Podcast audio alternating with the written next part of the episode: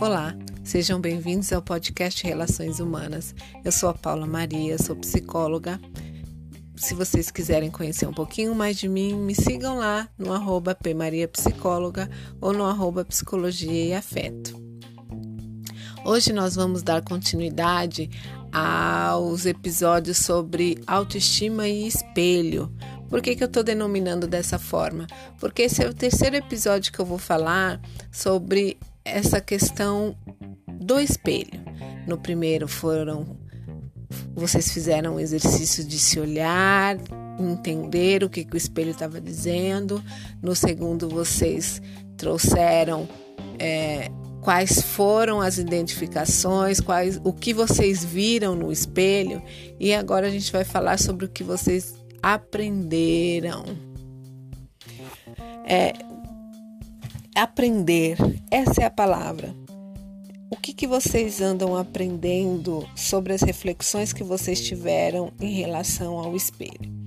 E neste caso aqui, eu vou pedir que vocês façam a reflexão de o que aprenderam e que estão colocando em prática.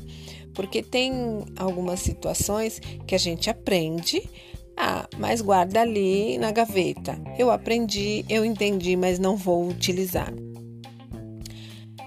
E utilizar, o colocar em prática é muito importante, principalmente quando a gente está falando de conhecimento e de amor próprio. É, é parar de, de seguir os mesmos comportamentos, de ativar os mesmos esquemas mentais para promover mudança e a mudança a partir de você, ela reflete no outro. Então vamos lá, pessoal. Feche os olhos aí por alguns instantes e lembra do que vocês aprenderam. Volta lá um pouquinho, respira fundo. Volta lá mais um pouquinho. Respira mais fundo. Entra dentro de você se conecte com este voltar naquele dia, naquele primeiro dia, naquele primeiro momento que você olhou dentro dos seus olhos.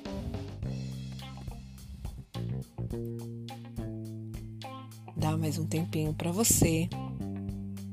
Vai abrindo os olhos devagar e vai entrando nesse, nesse contexto dessa nossa reflexão. Pessoal, é, o que, que eu queria trazer em relação ao que você viu e como é que você é, vai colocar em prática o que você aprendeu? Provavelmente tem algumas coisas que você viu e percebeu que, é, tanto nas identificações que eu citei na semana passada, de que você se parece com muito, tem muitas características suas que são iguais às dos seus pais. Algumas vocês gostam e algumas vocês não gostam. Então, o que, que você faz com que você não gosta? Não só dessa, dessa identificação com os seus pais, mas o que você não gosta de você na sua personalidade, no seu perfil, no que você viu no espelho e você, por algum motivo, ainda não tentou mudar é, é, ser uma pessoa muito agressiva, é ser uma pessoa muito passiva, é fugir um pouco das suas responsabilidades, ou um pouco ou muito, é, é uma pessoa que não emite opinião, é uma pessoa que não demonstra o que gosta. Então, se você se identificou com alguma dessas características que eu coloquei e que você percebe que é algo que não traz um resultado positivo para você, tá na hora de você parar aí e pensar quais são as estratégias que você vai fazer para mudar. Qual é o prós e qual é o contra de ter esses, esses adjetivos dentro do seu perfil? Avalie, porque nem sempre o perfil é, ou essas características são 100% ruins, são 100% é, negativas, porque assim existe tudo na vida, existe um prós e um contra e existe um aprendizado aí. Então, assim, quando você é uma pessoa muito agressiva, é, o se tornar 100% passiva também não vai te deixar feliz e também não vai combinar com você. Então, assim, é transferir ou utilizar essa agressividade quando for necessário e dentro de um contexto onde essa agressividade te traga um resultado positivo. E aí a gente está falando em agressividade que vai se transformar em assertividade. É, eu conheço algumas pessoas que entendem uma pessoa assertiva como uma pessoa grosseira. É, eu costumo dizer que não é o que a pessoa fala, é o como. E às vezes a gente precisa ser mais incisivo, mais assertivo para ser, é, para mostrar confiança e concretividade no que a gente está falando e concretividade nas nossas ações. E aí não precisa agredir ninguém vias de fato ou verbalmente, apenas ser assertivos na resposta, ser coerente, trazer para dentro de uma realidade onde você consiga se manter emocionalmente dentro de uma tranquilidade, porém, em alguns momentos você vai ter que ser mais firme, mais assertivo, tá? Então é entender quais momentos você está sendo assertivo, perceber o como você está mostrando, demonstrando essa informação e qual é o resultado disso. Se for aquele, aquela agressiva que grita, que sai ofendendo sem pensar, e aí você já vai perceber que é uma outra situação, que é uma pessoa que é agressiva porque ela está se defendendo e muitas vezes isso está relacionado sim à autoestima, porque é uma pessoa que fica agressiva gritando, ela não quer que o outro fale, ela não deixa o, o outro ter opiniões, ela quer mostrar através da força é, do grito ou a, da força é, da luta, né, da força da guerra para obter alguma coisa. E normalmente essa pessoa é tende a ser muito frustrada, ela tende a estar com a autoestima muito baixa porque ela não consegue é, conversar de uma forma onde ela consiga ser coerente, onde ela consiga demonstrar o que ela está sentindo sem precisar agredir o outro. Né? Então, é, é, essa é uma diferença. E em contrapartida, tem essa pessoa que também é muito passiva. Tem aí a sua personalidade muito passiva, e aí eu digo muito porque é aquela pessoa que ela não se coloca. É o, o famoso diz amém para tudo, porém ela não está feliz com isso. Né? Ela não consegue dizer não. Quantas e quantas pessoas chegam no consultório falando assim, Paula, eu vim tentar trabalhar como dizer não. E aí eu pergunto: você se conhece?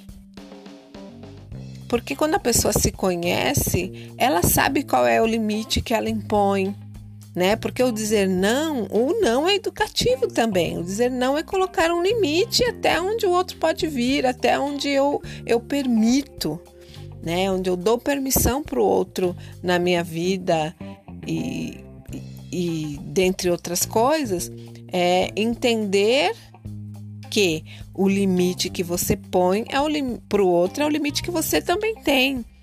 Né? E aí essa passividade, se ela não te traz nada de positivo, ou eu diria que nem sempre é 100% negativo, né?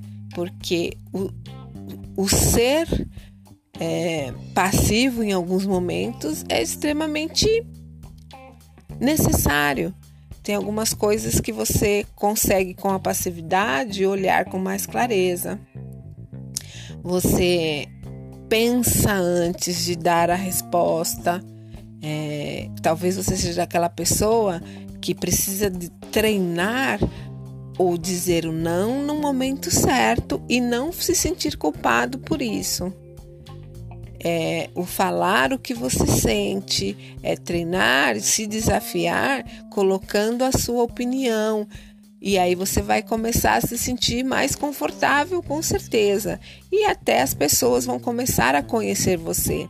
Porque essa coisa da passividade que traz uma reclusão, é, um embotamento, você impede que as pessoas à sua volta te conheçam, porque você nunca emite opinião de nada, você é aquela pessoa que é, só diz amém, e aí as pessoas falam assim, mas do que, que essa pessoa gosta? Às vezes nem não chega nas outras pessoas. É, o que você gosta, quem você é, qual é a sua opinião em relacionada a algumas situações, porque você não se coloca. E aí vai aceitando tudo que os outros te dão, inclusive relacionamentos ruins. Né? Isso é característico de pessoas que vivem relacionamentos abusivos, porque elas não têm força para dizer o que elas sentem ou para é, colocar de uma forma que o outro consiga entender e respeitar a sua opinião. E aí, quando eu tô falando dessa passividade, gente, não é só no relacionamento amoroso, mas é no relacionamento profissional, no relacionamento em família, né? É bom que você comece a colocar as suas opiniões, a, a se experimentar dessa forma. Existe um momento, sim, que deve ser passivo e cordato, e existe um momento, sim, que tem que ser assertivo e se colocar e colocar as suas opiniões de uma forma correta e coerente, tá bom? Pessoal, é, eu acho que hoje a gente consegue fechar esse ciclo de do, do espelho, mas que com toda essa reflexão dessas três últimas semanas, eu gostaria que quem, quem quiser é, colocasse lá a sua opinião no meu Facebook, ou desculpa, no meu Instagram.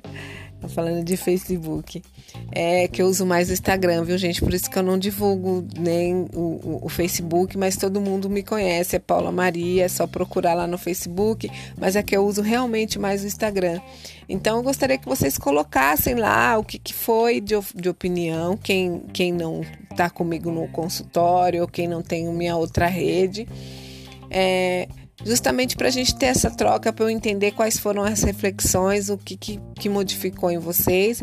E quem quiser pode também dar opiniões, opiniões sobre novos temas relacionados à autoestima e às relações humanas. Tá?